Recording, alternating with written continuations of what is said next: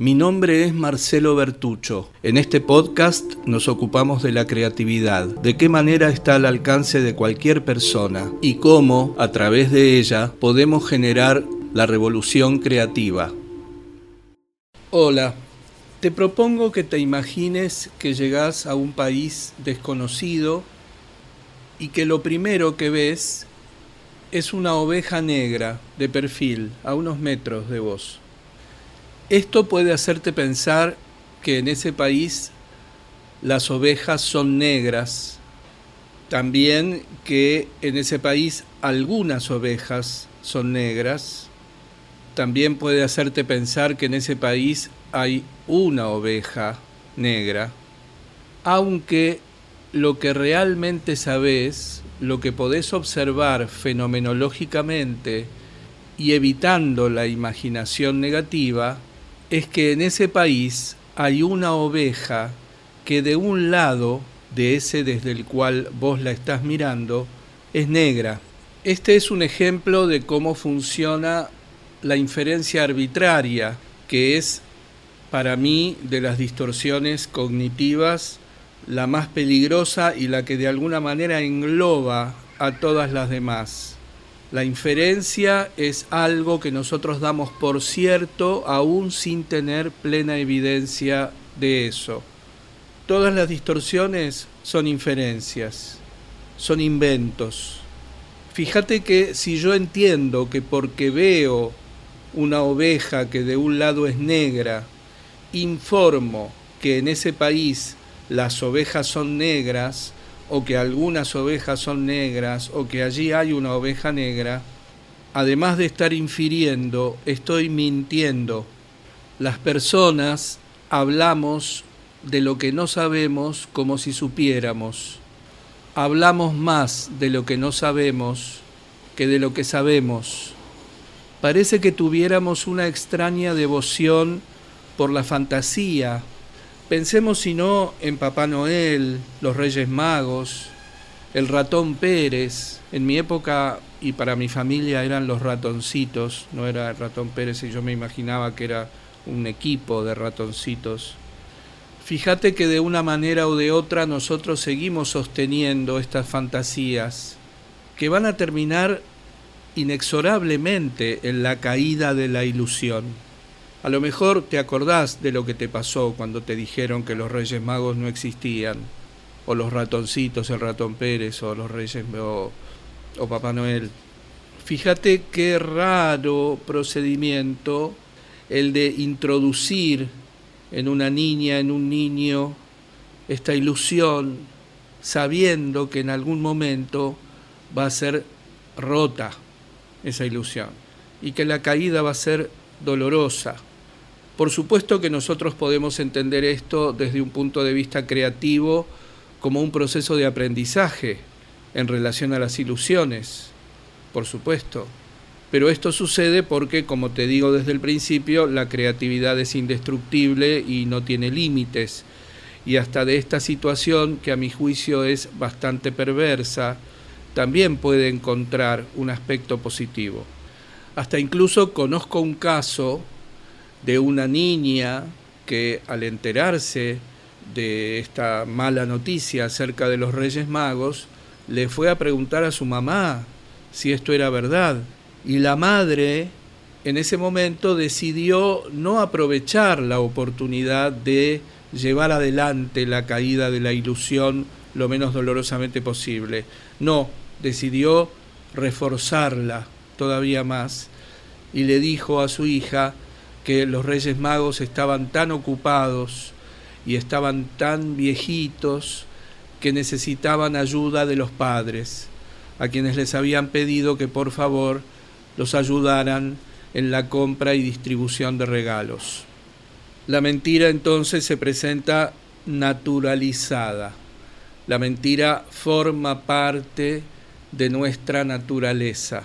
Esto puede considerarse una distorsión cognitiva. El problema, porque considero que es un verdadero problema, es que nosotros no paramos de mentir, pero a la vez negamos sistemáticamente esas mentiras Y podemos decir, yo no miento, jamás mentí, siempre digo la verdad. También está el caso de aquella, aquel que te dice yo soy frontal y digo lo que pienso y te digo lo primero que se me pasa por la cabeza. Lo que puede ser una sucesión de mentiras y de faltas de respeto, ¿no? La frontalidad, la honestidad, la genuinidad, la transparencia no tienen nada que ver con no tener filtro entre lo primero que se nos ocurre y nuestra palabra. Fíjate que si con valor, con coraje, te enfrentás a la idea de cuántas veces en el día mentís naturalizadamente, te vas a dar cuenta que la mentira ocupa un enorme espacio en tu vida. Por supuesto que esto lo aprendimos, prácticas familiares, como no le digas a papá, no le digas a mamá, no le digas a tu hermana, no le digas a la tía, enredos que se arman en relación a esos secretos, a esas redes de secretos, la mala intención o la enfermedad o la debilidad de pedirle a alguien que no le diga algo a otro y después ir a ese otro para decirle lo que le pedimos a ese alguien que no dijera, la mentira piadosa, esto de que bueno, es mentira, pero se hace por piedad, para que la otra persona no sufra. Pero fíjate que en este ejercicio estamos generando dos conductas incómodas una es la distorsión de la realidad voluntariamente. Decirle a otra persona que la realidad es distinta de como nosotros mismos sabemos que es, por supuesto en determinado caso.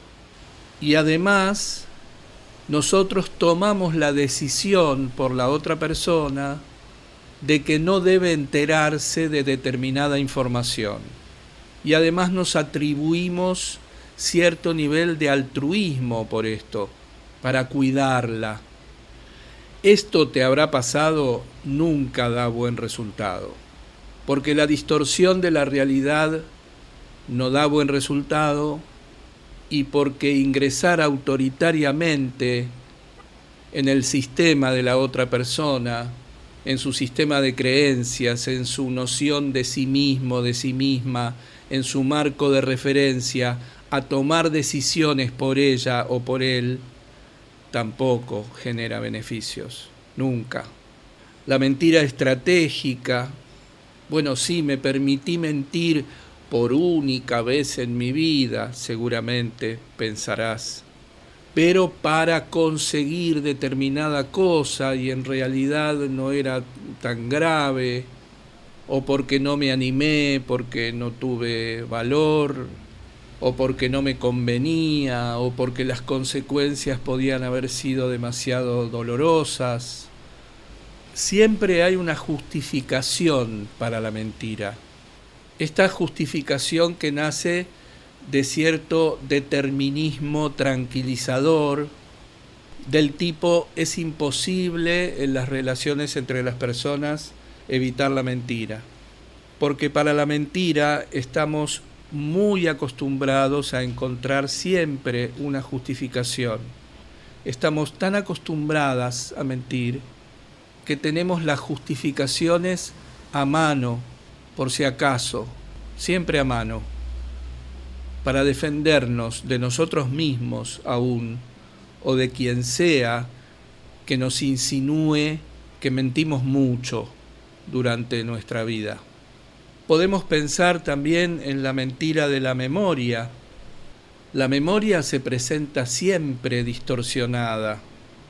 La memoria es un dispositivo organizado por aquello que pasó y por la resonancia en el presente de aquello que pasó. Y lo que se comunica como recuerdo, como memoria, es la resonancia presente de lo que pasó nunca lo que pasó. Lo que pasó es imposible de comunicar, es imposible de hacer presente a nuestra misma conciencia, de ser comunicado a nosotros mismos. Está intervenido por el presente, podemos decir.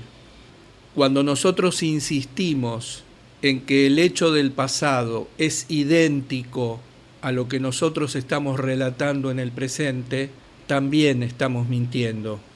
Cuando dejamos que la percepción de la realidad nos la brinde nuestra emoción desbocada, nuestra emoción ocupando todo el espacio de nuestro organismo, guiada por impulsos, por estímulos externos, por sensaciones, por pura subjetividad. Cuando nosotros creemos que eso es la realidad y lo comunicamos, también estamos mintiendo. Mirá si no estará naturalizada la mentira que es la base de la publicidad. La publicidad apela a cualquier discurso, a cualquier fundamento, con tal de instalar en vos la necesidad de comprar ese producto.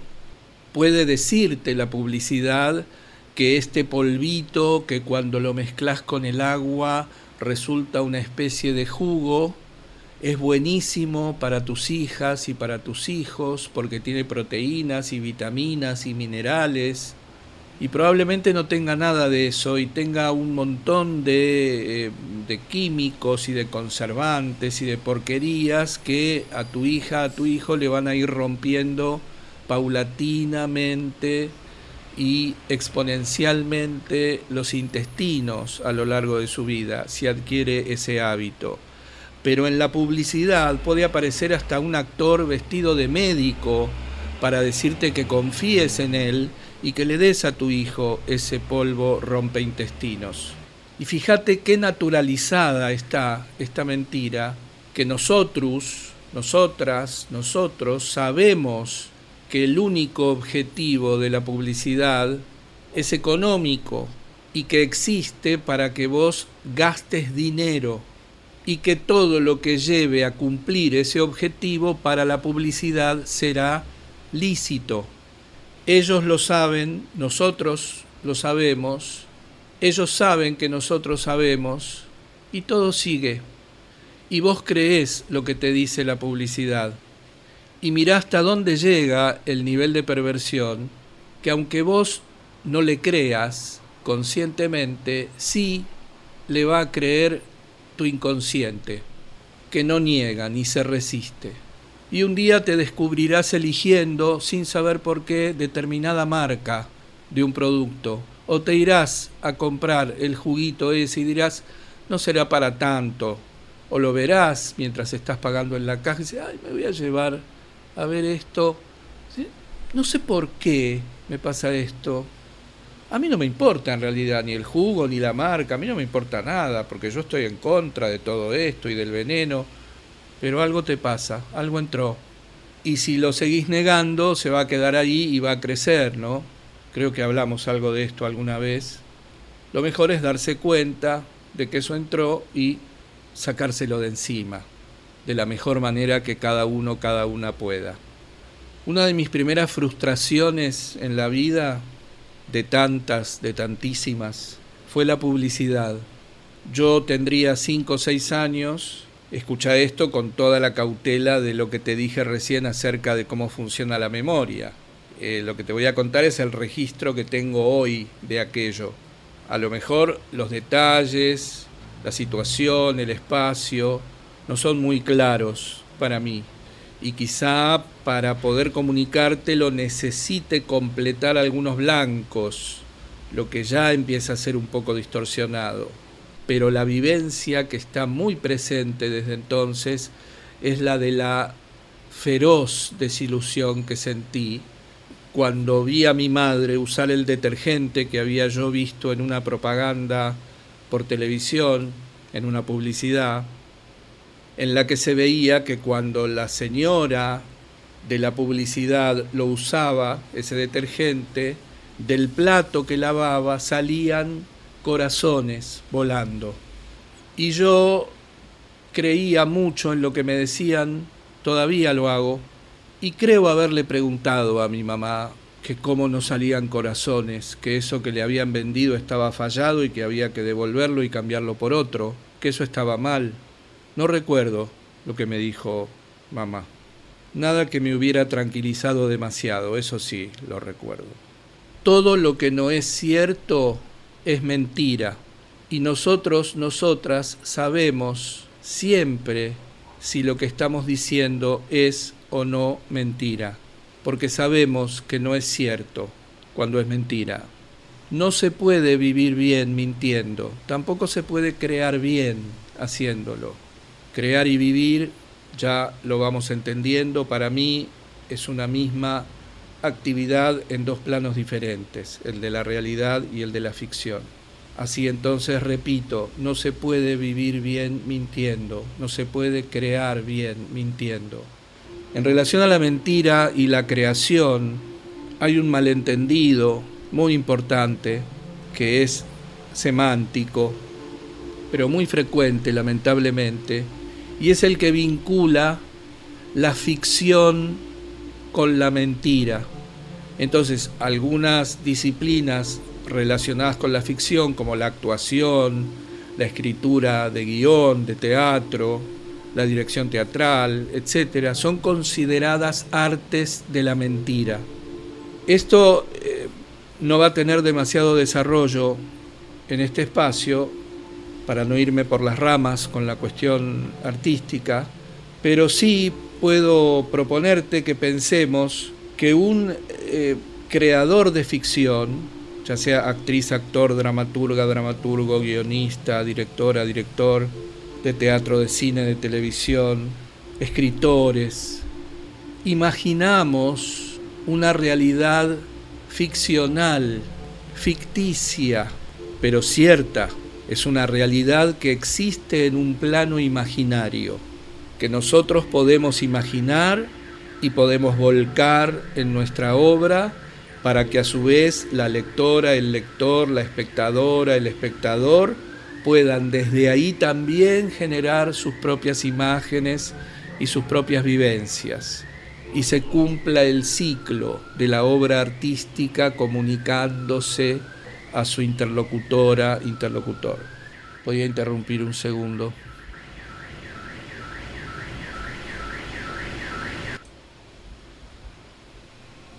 Bueno, Seguramente te habrá pasado, si sos actriz, actor o estudiante de teatro, que te hayan dicho, ¿por qué no llamás a mi oficina y decís que estoy enfermo, que como sos actriz, actor, sabes mentir y te van a creer? Siempre me salió muy mal mentir. Y no actuar, porque actuar es comunicar una verdad imaginaria. Fíjate, es todo lo contrario de mentir. Así que la próxima vez que escuches que actuar es mentir, por lo menos podrás volver a pensar en esto y llegar a tus propias conclusiones. Ya dijimos que el problema de la imaginación es cuando lo aplicamos a la realidad. Cuando actuamos, cuando escribimos, estamos dando testimonio de la vivencia de una realidad imaginaria. Cuando vivimos, damos testimonio permanentemente de nuestra percepción de esa realidad, no de nuestra imaginación sobre esa realidad. Cuando empezamos a imaginar en la realidad que deberíamos percibir, entonces es cuando empiezan nuestros problemas de percepción y nuestro ingreso al mundo de la mentira.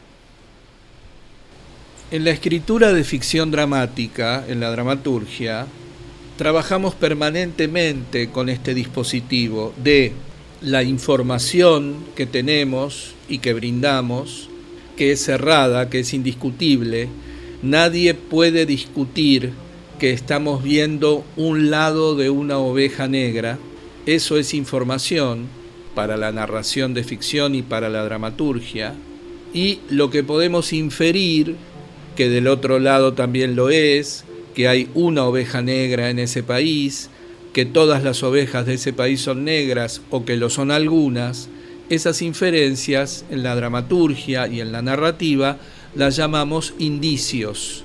Son informaciones incompletas, informaciones cuyos blancos permiten que el receptor, la receptora, infiera, establezca hipótesis acerca de eso que falta en esa información.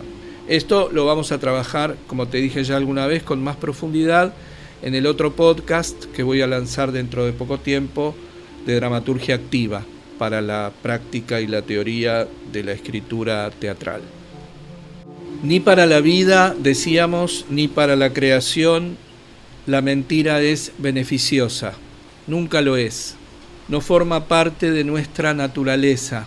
Forma parte de esos mecanismos que aprendimos, que transmitimos de generaciones en generaciones, que heredamos e hicimos heredar del que damos ejemplo casi permanentemente, por más que digamos lo contrario. No hace falta más que detenerse un minuto sobre este asunto para darse cuenta de todo lo que mentimos. Es posible un mundo sin mentiras. Es posible vivir sin mentir. Yo estoy convencido de eso. Pero también estoy convencido de que para conseguir ese estado de cosas hay mucho, pero muchísimo que cambiar. Hay que hacer una profunda y verdadera revolución.